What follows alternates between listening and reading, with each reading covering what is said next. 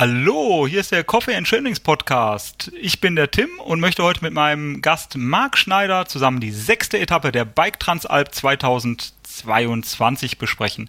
Es geht von San Martino di Castrozza nach Lavarone und Marc erzählt uns jetzt, was er vorbereitet hat. Hallo Marc. Ja, hallo, grüß euch. Ja, die Königsetappe. Wir haben es ja schon diskutiert. Äh, sie streitet sich mit der, mit der vierten Etappe um diesen Status, aber es gibt mal den mehr Höhenmetern äh, den Zuschlag. Es ist sicherlich nicht äh, genau auszumachen, was denn die Königsetappe ist, aber der hat wir, haben wir diese Krone aufgesetzt. Sie hat es verdient, definitiv. Und sie ist auch wieder wie andere Etappen auch unheimlich abwechslungsreich, was das Fahren, aber auch die Landschaft angeht. Wir starten in San Martino di Castrozza, was ja schon auf 1500 Meter liegt und äh, machen da erstmal wenig Höhenmeter, schauen erstmal ein bisschen auf der Höhe rauskommen, dass wir nicht ins Tal abfahren, sondern so an den Hängen des Tals weiterkommen und kommen dann nach circa elf Kilometern zum Lago di Calaita, ähm, ein Traumsee, also wirklich so ein Postkartensee, äh, der da liegt, äh, in den in seinem Spiegel spiegeln sich nochmal die Palle di San Martino, die Berge, die wir verlassen. Ähm, wer Muse hätte, könnte da ein Foto machen. Es ist wirklich traumhaft schön. Auf dem Weg dahin wird sich das Feld noch nicht sehr separieren. Ähm, da ist ein kleiner, kleines Schiebestück drin vom Lago di Calaita. Da wird es definitiv einen kleinen Stau geben. Das kann man sagen. Das war beim letzten Mal auch so. Aber die Strecke ist so schön auch, äh, dann zu diesem See zu kommen. Das ist ein, ein grober Almweg, der zu diesem wunderschönen See führt. Und von da hat man auch im weiteren Verlauf richtig tolle Sahne-Trails, die dann hinüberführen äh, ins Tal. Das ist ein Seitental, was auch zur Tourismusregion noch gehört von San Martino äh, nach Canal San Bovo. Also diese erste Trail vom Lago di Calaita im Wald ist erste Sahne und auch später bei Brade, wenn man nochmal letzten Meter runterfährt, ist auch immer ein wunderschöner Trail. Macht echt Spaß zu fahren darunter. Und hoffentlich diesmal etwas trockener. Beim letzten Mal war das Wetter nicht ganz optimal. In Kanal San Bobo startet der Anstieg zum Passo Procon.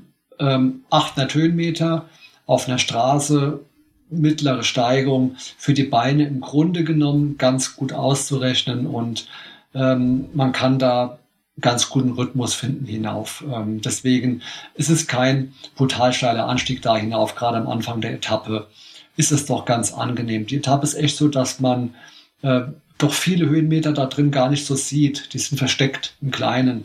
Es siehst ja nur zwei Hauptanstiege, die drin sind und die 3000 summieren sich einfach auf und äh, ja, die läppern sich hinterhältig und ziehen die Körner und man merkt es gar nicht und hinterher fragt genau, man sich, warum man so kaputt ist.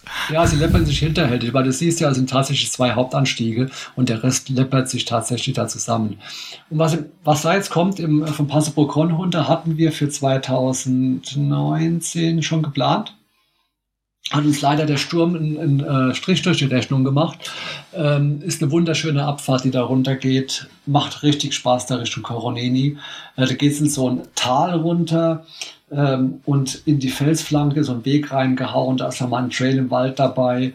Also wirklich eine wunderschöne Abfahrt. Macht richtig Spaß. Ich erinnere mich gern dran, als ich die abgefahren bin. Ähm, doch, das macht Spaß darunter. Kann man nicht anders sagen und ähm, kommt dann ran. Man sieht halt auch, das ist, was wir eben angesprochen haben, äh, wir wollen runter ins Val Sugana, aber da geht es nicht direkt runter, sondern wir müssen also ein bisschen arbeiten.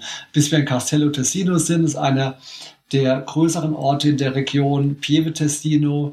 Ähm, ist immer wieder ein Auf und Ab, da ist mal ein Forstweg dabei, mal ein kleines Straßenstück, kleine Seitenstraße, auf und ab. Pieve Tessino selbst fahren wir auch durchs Ortszentrum, kleine Gassen, da vielleicht etwas aufpassen, wenn man da durchfährt. Ähm, auch, aber es ist auch schön, dieses, dieses Kulturelle mal mitzunehmen, aber diese alten Gebäude in den alten Gassen dieser Gemeinde. Äh, macht schon Spaß anzuschauen. Das ist schön. Ja, ich finde das immer schön, wenn solche Passagen da drin sind, wobei man auch immer denkt, wie gut ist es abgesichert? Wissen die Bewohner das alle, dass jetzt hier jemand mit dem Rad schnell unter Umständen noch bergab durchkommt?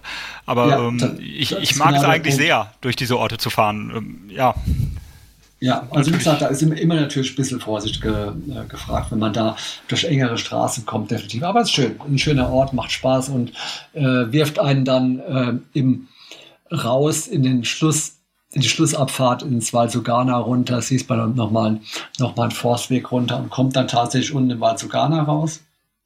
Das ist das Tal, was von Trento rüberführt Richtung Bassano del Grappa. Und äh, auch da wieder sind wir auch letztes Mal 2019 gefahren. Muss man wieder ein paar, Kilometer machen, ist aber dann ganz angenehm.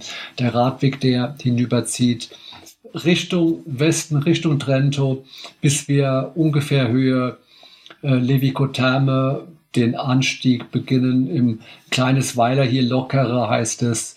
Da geht es hinauf über den Kaiserjägerweg. Das ist eine ganz berühmte Straße, die ähm, natürlich in der, in der Kaiserzeit äh, da vor dem Ersten Weltkrieg aufgebaut wurde und ähm, die da hinaufführt auf das Hochplateau von äh, Lavarone, Lucerna und Folgaria.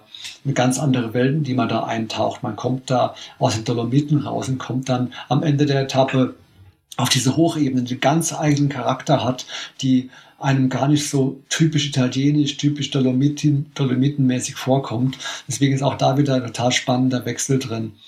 Der Kaiserjäger wird Kaiserjäger selbst ist etwas steiler als der Passo Procon. Dennoch ist es eine Straße mit einer gleichmäßigen Steigung und Sie ist auch landschaftlich sehr schön, weil sie so in den Hang gehauen wurde. Äh, es ist zwar immer wieder Wald dabei, aber es öffnen sich auch die Blicke hinüber zum ähm, Lago di Caldonazzo und Lago di Levico. Traumhafte Blicke auch raus in die Fläche. Also das ist schon schön, auch landschaftlich. Wenn man den ähm, kleinen Pass oben, was kaum ein Pass ist, erreicht hat, verlassen wir die Straße und es kommt so ein schöner Schlussakkord der Etappe Richtung Lavarone wenige Kilometer, aber nochmal richtiges Mountainbiken dabei, Waldwege, am Ende hinauf auf den höchsten Punkt des Monte Tablat, Bikepark-Abfahrt hinab nach Lavarone ins Ziel. Also das nochmal ganz schönes Mountainbiken so als Schlussakkord zu dieser Etappe. Deswegen, ja, also das ist dann wieder Flowtrail, nehme ich an. Ähm, ist ein Flowtrail, ja. Ja. Ja, nicht sehr technisch, einfach spaßig zu fahren. Ja, schön. Dann hat man sich das verdient, wenn man den Kaiserjägerweg hoch ist. Definitiv, ja. ja. Ja, ja und dann kommt man in Lavarone an. Ich sehe noch ein kleines Fitzelchen rot kurz vor dem Ziel. Das ist ja, nicht das ist im, nee, nichts Besonderes. So kleines, kleine, kleines Trailabschnitt Richtung Ziel. Zieleinfahrt geht äh, berghoch auf den großen äh, Schulparkplatz ist das, wo die, das Ziel aufgebaut ist. Das ist, ja. Aber wie gesagt, dass die, dieser kleine Schussakkord macht echt immer Spaß, äh, Mountainbike-mäßig da nochmal alles drin, was man braucht auf sieben Kilometern. Und dann hat man knapp 109 Kilometer und über 3000 Höhenmeter an Tag 6 einer Bike ja. Transalp ähm, nochmal in den Beinen. Ja. Und das wird sicherlich äh, dazu führen, dass man sich das Ziel in Riva und den Sprung in den See äh, herbeisehnt, je nachdem, wie spät man an diesem Tag auch äh, dann ähm, erstmal ins Ziel kommt. Das ist sicherlich nicht, äh, sicherlich nicht ohne. Ähm, und da bin ich auf, auf, die, auf die Gesichter und die Ausdrücke meiner Mitstreiter und meinen eigenen gespannt, wenn dieser Tag äh, um ist, ob wir fluchen oder jubeln werden. oder uns ärgern werden, dass schon der letzte gibt, Tag ansteht. Gibt es eine schöne Anekdote dazu? Vielleicht haben wir die Zeit dazu, ja? Ja, wir natürlich gerne. 2019 die Etappe gab es dann Martino Folgaria, die noch etwas härter war, weil der Schlussanstieg nicht über diesen Kaiserjäger ging und durch den Wald mit fiesen Rampen drin. Ja, das war eine Gemeinheit, definitiv. Und es war echt ein hartes Ding. Und äh, ein Jahr drauf suche ich ein, ein, ähm, ein Titelfoto für das Transalp Special in Bike. Ich suche die Bilder durch, ja. Und genommen haben wir eins, wo sich zwei Jungs in Folgeria nach dieser scheißharten Etappe in den Armen legen.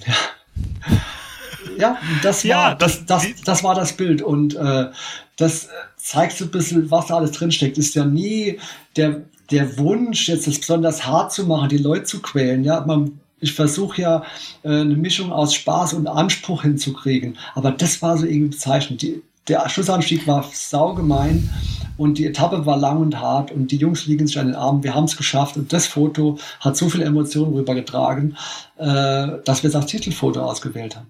Aber das sind ja auch die Momente. Deswegen fahren wir ja auch die Transalp. Wir fahren es ja nicht, weil es einfach ist.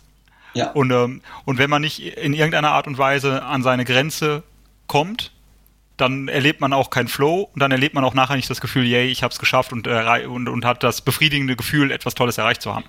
Das ja, deswegen ist das schon, das, das soll, soll ja auch schwer sein. Ne? Wenn, es soll nicht, nicht es soll anspruchsvoller. Schwer ist vielleicht, das schwer hätte sich so wie, wie gewollt den Leuten einen Stein in den Weg werfen. Das soll es ja nicht sein. Ja? Es soll anspruchsvoll sein, um genau das Erlebnis zu erzeugen, was du gesagt hast, dass man danach das Gefühl hat, hey, ich habe was Tolles geschafft. Das ist schon auch eine Idee hinten dran. Jetzt haben wir schon ein kleines Fazit gezogen, bevor wir eigentlich zum ähm, Grande Finale noch kommen werden. Ähm, Etappe 6, San Martino di Castrozza nach Lavarone, ähm, haben wir damit abgehandelt und bereiten uns vor aufs große Finale, die Einfahrt nach Riva. Danke, Marc Schneider. Danke auch. Danke fürs Zuhören, liebe Zuhörer. Ich freue mich schon auf Etappe 7. Ciao.